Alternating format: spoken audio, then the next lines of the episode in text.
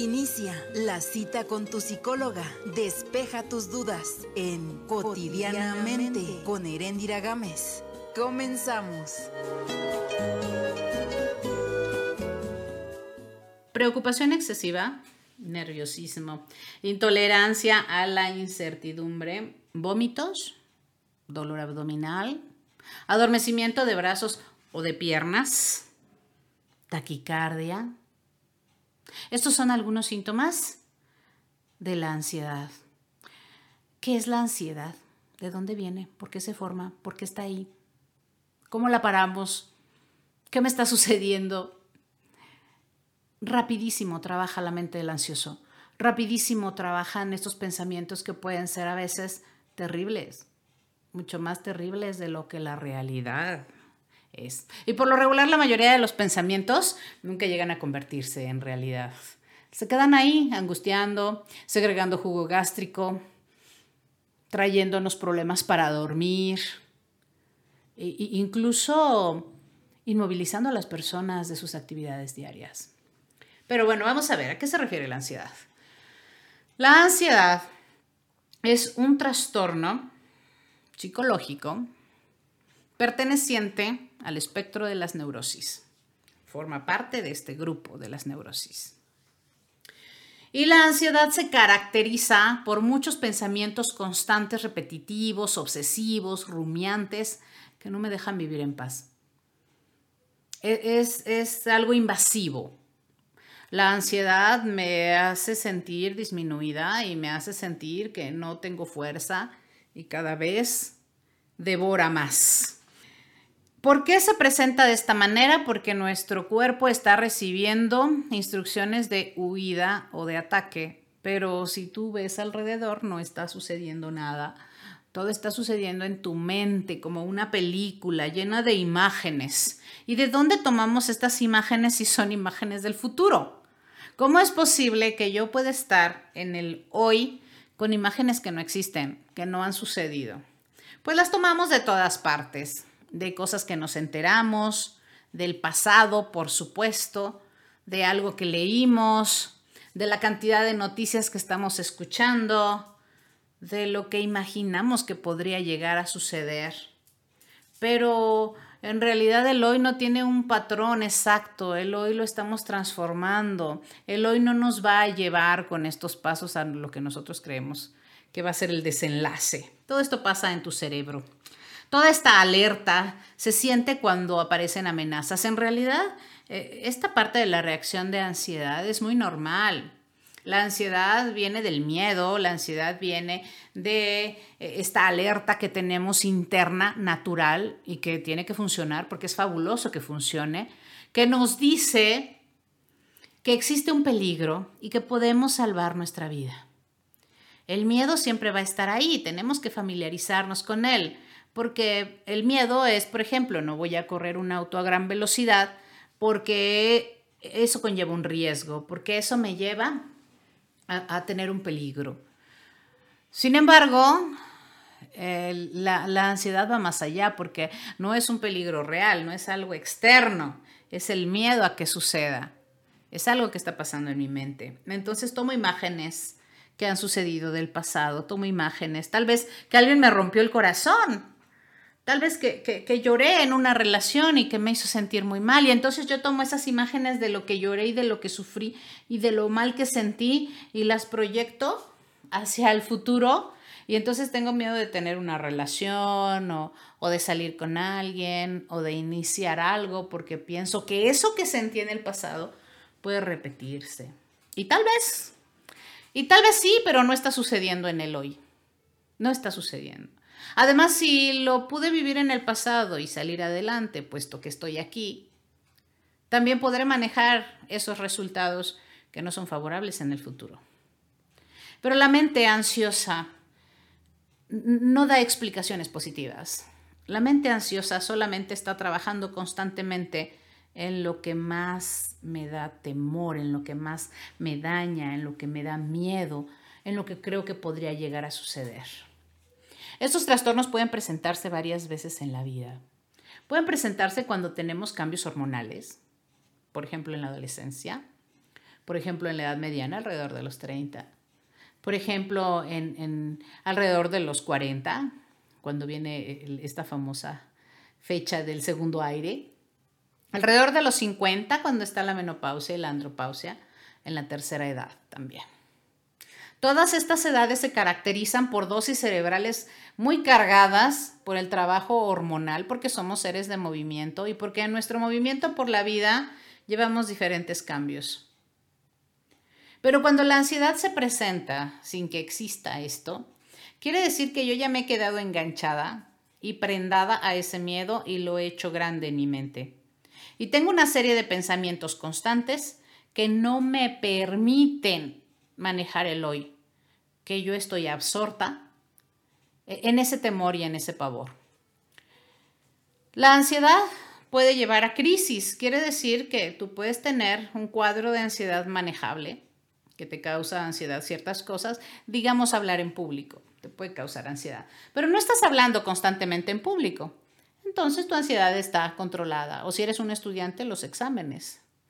Quizá eh, tengas temor a que tu relación se termine porque piensas constantemente en que tal vez ya no puedan continuar y que tienen diferencias y que puede suceder algo o que van a tener distancia física o mil cosas que pueden llegar a suceder también dentro de la pareja y que tú le estás dando vueltas. Mientras más vueltas le das a este pensamiento que no existe y que lo estás liando a emociones pasadas que no están sucediendo en el hoy, que estás proyectando al futuro, fíjate muy bien cómo vas del pasado al futuro, que estás proyectando al futuro y el hoy eh, sirve nada más como una pantalla blanca en donde estás pasando todos esos temores. El hoy sirve nada más como una pantalla en el que estás viendo imágenes tras imágenes de lo que te da miedo y que le has permitido invadirte.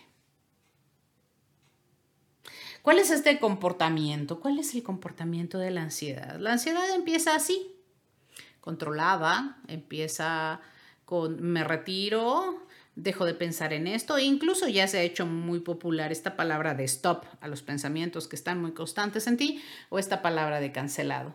Pero la ansiedad lleva un desarrollo y, y, cada vez puede ir avanzando más y más y más hasta que sea una ansiedad ya muy avanzada y tú creas que no puedes manejarlo. Y digo y tú creas porque en realidad la única persona que puede sacarte de todo esto eres tú. Es verdad que existen ansiolíticos, es verdad que existen antidepresivos, es verdad que muchos científicos han estudiado muchísimo esta parte de, los síntomas y, y del desarrollo de la ansiedad para poder controlarla y que las personas no se sientan tan mal, que no entren en estas crisis, porque va avanzando hasta ataques de pánico, que ya son eh, ataques eh, más fuertes, más delicados. Es verdad que han estudiado en todo esto y los ansiolíticos pueden ayudarte, sí, un tiempo. Existen tratamientos de varios meses en los que pueden estimular ciertas zonas cerebrales para que empiecen a trabajar eh, estas zonas y, pueda ayudarte. Se puedan hacer nuevas conexiones y pueda ayudarte con tu autocontrol. Pero si, si no es este punto, está bien los ansiolíticos, el caso es que no los dejes para siempre. Está bien tomarlos como un tratamiento cuando sientes que no puedes más y que tu ansiedad ha, ha subido mucho de grado, de nivel, ha subido mucho, es muy intensa. Podemos hacerlo de esta manera. Sin embargo, aún así necesitas la terapia psicológica porque estás moviendo tus pensamientos. La ansiedad es una enfermedad de pensamientos. La ansiedad es una obsesión es un toque de pensamientos. La ansiedad te mantiene con ciertos pensamientos dándole vuelta, pero las personas se concentran mucho en los síntomas que dije en un inicio y lo que quieren es controlar esos síntomas. Lo que quieren es detenerlos ya. se, ocupan demasiado en, en el mareo, en el dolor del pecho, en las taquicardias y su miedo se exacerba y crece porque no nada más son estos pensamientos de incertidumbre, esta intolerancia que tienen, no nada más es este rumiar, sino que ahora los síntomas me dan miedo también. Y entonces la ansiedad se convierte en un miedo al miedo. Y, el miedo al miedo es como tener miedo a la alegría, es como tener miedo a la tristeza, es como las emociones son naturales y son un regalo de la vida y las emociones son para que le pongas pimienta a la vida. Pero las emociones duran muy poco tiempo. Pueden durar 15 minutos, 10 minutos en tu mente. Tú las haces más grande con tus propios pensamientos. Tus pensamientos son la clave de todo. Tú no eres tus pensamientos, tú eres el observador y el observador mantiene control de los pensamientos. Los pensamientos no tienen fronteras, son indisciplinados, pero no son un gran monstruo, simplemente son. Simplemente están ahí dando opciones de ideas, porque recuerda que eh, muchos proyectos nacen de una sola idea. Y estas ideas pueden ser muy positivas cuando las vas alimentando, pero también pueden invadirte si son negativas y las alimentas con más pensamientos negativos. Cuando tú alimentas estas imágenes del pasado, cuando tú alimentas estos temores y tienes miedo al miedo, bueno, pues se convierte esto en una bomba de miedo y ahí vienen las fobias. De ahí vienen las fobias sociales, de ahí vienen las fobias a las relaciones, de ahí vienen muchas fobias que pueden causarte alguna problemática en el hoy y dejas de vivir el hoy. Y como has dejado de vivir el hoy, entonces, ¿qué es lo que sucede? Estás tan temeroso de que estas cosas imaginarias lleguen a suceder. Estás tan ausente del hoy. Tienes tantos síntomas que te dan miedo que llega un momento en que te imposibilitan. Y yo utilizo una palabra para mis pacientes y les digo, te devora el miedo. He visto cómo la ansiedad devora personas. Hasta que dices ya, hasta que eh, empiezas a retomar el control, pero para entonces estás tan débil que estás casi en el piso. ¿Cómo empezar? ¿De qué manera podemos comenzar? En primer lugar, tienes que identificar los momentos en los que se presenta la ansiedad. Son unos, unos segunditos, apenas unos pequeños segundos en los que se presenta, en los que te puedes dar cuenta. Son unos segundos en los que pensaste algo, que ya te lleva automáticamente a ese punto. O sea, ya no es gradual, ya te lleva automático al punto donde revientan todos estos síntomas de ansiedad. No te detengas a pensar en esos síntomas. El cuerpo es el que está muy acelerado porque la mente le está diciendo que tiene que huir. La mente le está diciendo muévete. Y si te dice muévete, pues entonces hazlo, pero de manera positiva. ¿Qué es lo que podemos hacer? El ejercicio ayuda mucho, salir a caminar, sal y ventílate y, respira oxígeno, mira hacia afuera por una ventana, practica una respiración diafragmática, una respiración profunda, lenta, regresa a calmar tu mente, regresa a aquietarte. Inhala y exhala profundamente hasta el diafragma que pase todo el oxígeno. Pero esto hazlo aunque no tengas ansiedad. Esto hazlo aunque ahorita no se esté presentando la crisis, pero ya sabes que se va a presentar. Y esto te da cierto control.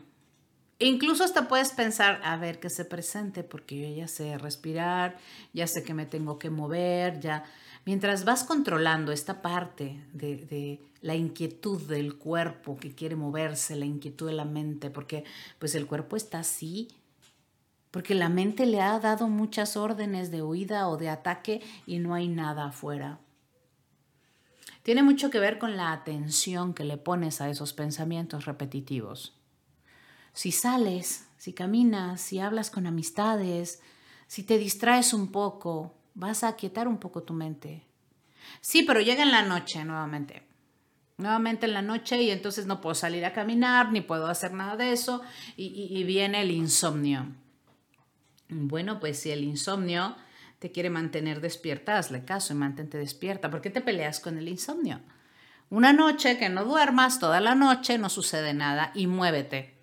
Empieza a hacer cosas dentro de tu casa, empieza a tener un insomnio creativo sigue practicando tus respiraciones profundas, que, que no te afecten el sentido de tus actividades, que puedas controlar tu día a día.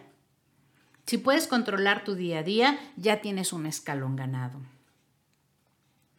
Empieza por la parte de la respiración, porque ahí la atención ya no se va a ir a tantos pensamientos que tienes revueltos, ya se van a ir a tus pulmones, al oxígeno que entra, a tu cuerpo relajándose, a intentar descubrir dónde está y cómo se siente el diafragma. Y entonces por unos segundos tomaste control de tus pensamientos. Tenemos que descubrir qué estás pensando, porque esos segunditos, te lo decía yo, esos segunditos antes de que llegues a la crisis de ansiedad, pensaste algo. Y ese pensar algo es lo que tenemos que distinguir, qué fue, en dónde está, porque la problemática de la ansiedad es de pensamientos, no de cosas que han sucedido, de pensamientos trasladados al futuro, de dolores pasados que me siguen doliendo y que los estoy haciendo largos y los estoy haciendo eternos al futuro. En ese momento que llega la crisis de ansiedad y que te sientes invadido, empieza a hablar contigo mismo. Toma el control también de tu diálogo interior. Sé muy lógico. Piensa en qué va a sucederme. En realidad me va a pasar algo terrible. Voy a morir. No puedo respirar. Me voy a quedar así sin respirar. Y sigue inhalando y exhalando profundamente. Hasta que esto se haga muy familiar hasta que te puedas decir estoy bien. Estoy bien, estoy bien, tengo el control, estoy tranquila. Yo puedo tener este autodominio. Puedes utilizar las palabras stop o cancelado.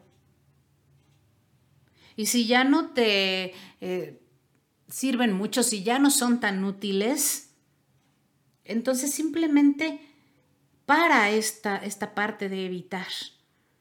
No, no, no esperes evadirte o desaparecerte para ya no sentirlo. Simplemente páralo. Para la evitación. No huyas tampoco. No quieras huir. Deja, contémplalo. Contempla lo que estás sintiendo. ¿Cómo se está sintiendo? Si hay alguien cerca, pueden tomarse las manos y, y que tú logre sincronizar la respiración con la otra persona que está tranquila, porque eh, eh, esta parte de la taquicardia surge cuando oh, se siente mucho miedo, entonces la instrucción que da el cerebro y, corazón es el latido está muy acelerado, es momento de escapar, es momento de huir, segregas adrenalina, no hay nada afuera, son tus pensamientos que te estás imaginando y bueno, ya sabemos, se va a los órganos. Elige un órgano favorito. Gastritis, colitis, estreñimiento, diarreas, los brazos, dolor de brazos. En cualquiera, cualquiera de tus órganos lo puede elegir. Y acepta la emoción. El miedo está ahí y el miedo puede ser muy intenso. Puede ser muy irracional también. Pero cuando los temores no tienen que ver con que tu vida esté en peligro y tú los cuestionas con esta parte de la lógica, van a ir disminuyendo, van a ir bajando, no son tan terribles, son temores. Puedes tener temor al rechazo, temor al abandono, puedes tener eh, temor a sentirte vulnerable. Todos esos son temores infantiles. Conoce más de ti, rastréalos, ¿Por qué viene eso? ¿Por qué se presenta? Y tal vez, seguramente que la ansiedad ya la tuviste de niño. Rastrea tu ansiedad. Y bueno, pues estos son eh, las formas de que lo podemos afrontar, controlando la respiración, sustituyendo nuestros pensamientos negativos. Aquí puede ser un poquito con mayor disciplina para que, para que tú puedas llevar un diario de tus pensamientos y después cuestionarlos por medio de, de la lógica no evitar, no evitarlo, ni tampoco tratar de evadirte por sustancias o ansiolíticos o no va a suceder más allá de que aprendas a respirar y te tranquilices. Darte instrucciones positivas y finalmente aceptar que el miedo está ahí y el miedo está a tu favor y el miedo es una emoción que te va a salvar y el miedo está contigo para tu bien, pero la ansiedad ya es una disfunción. Eso ya no es miedo. No le podemos tener miedo a algo que nos va a salvar.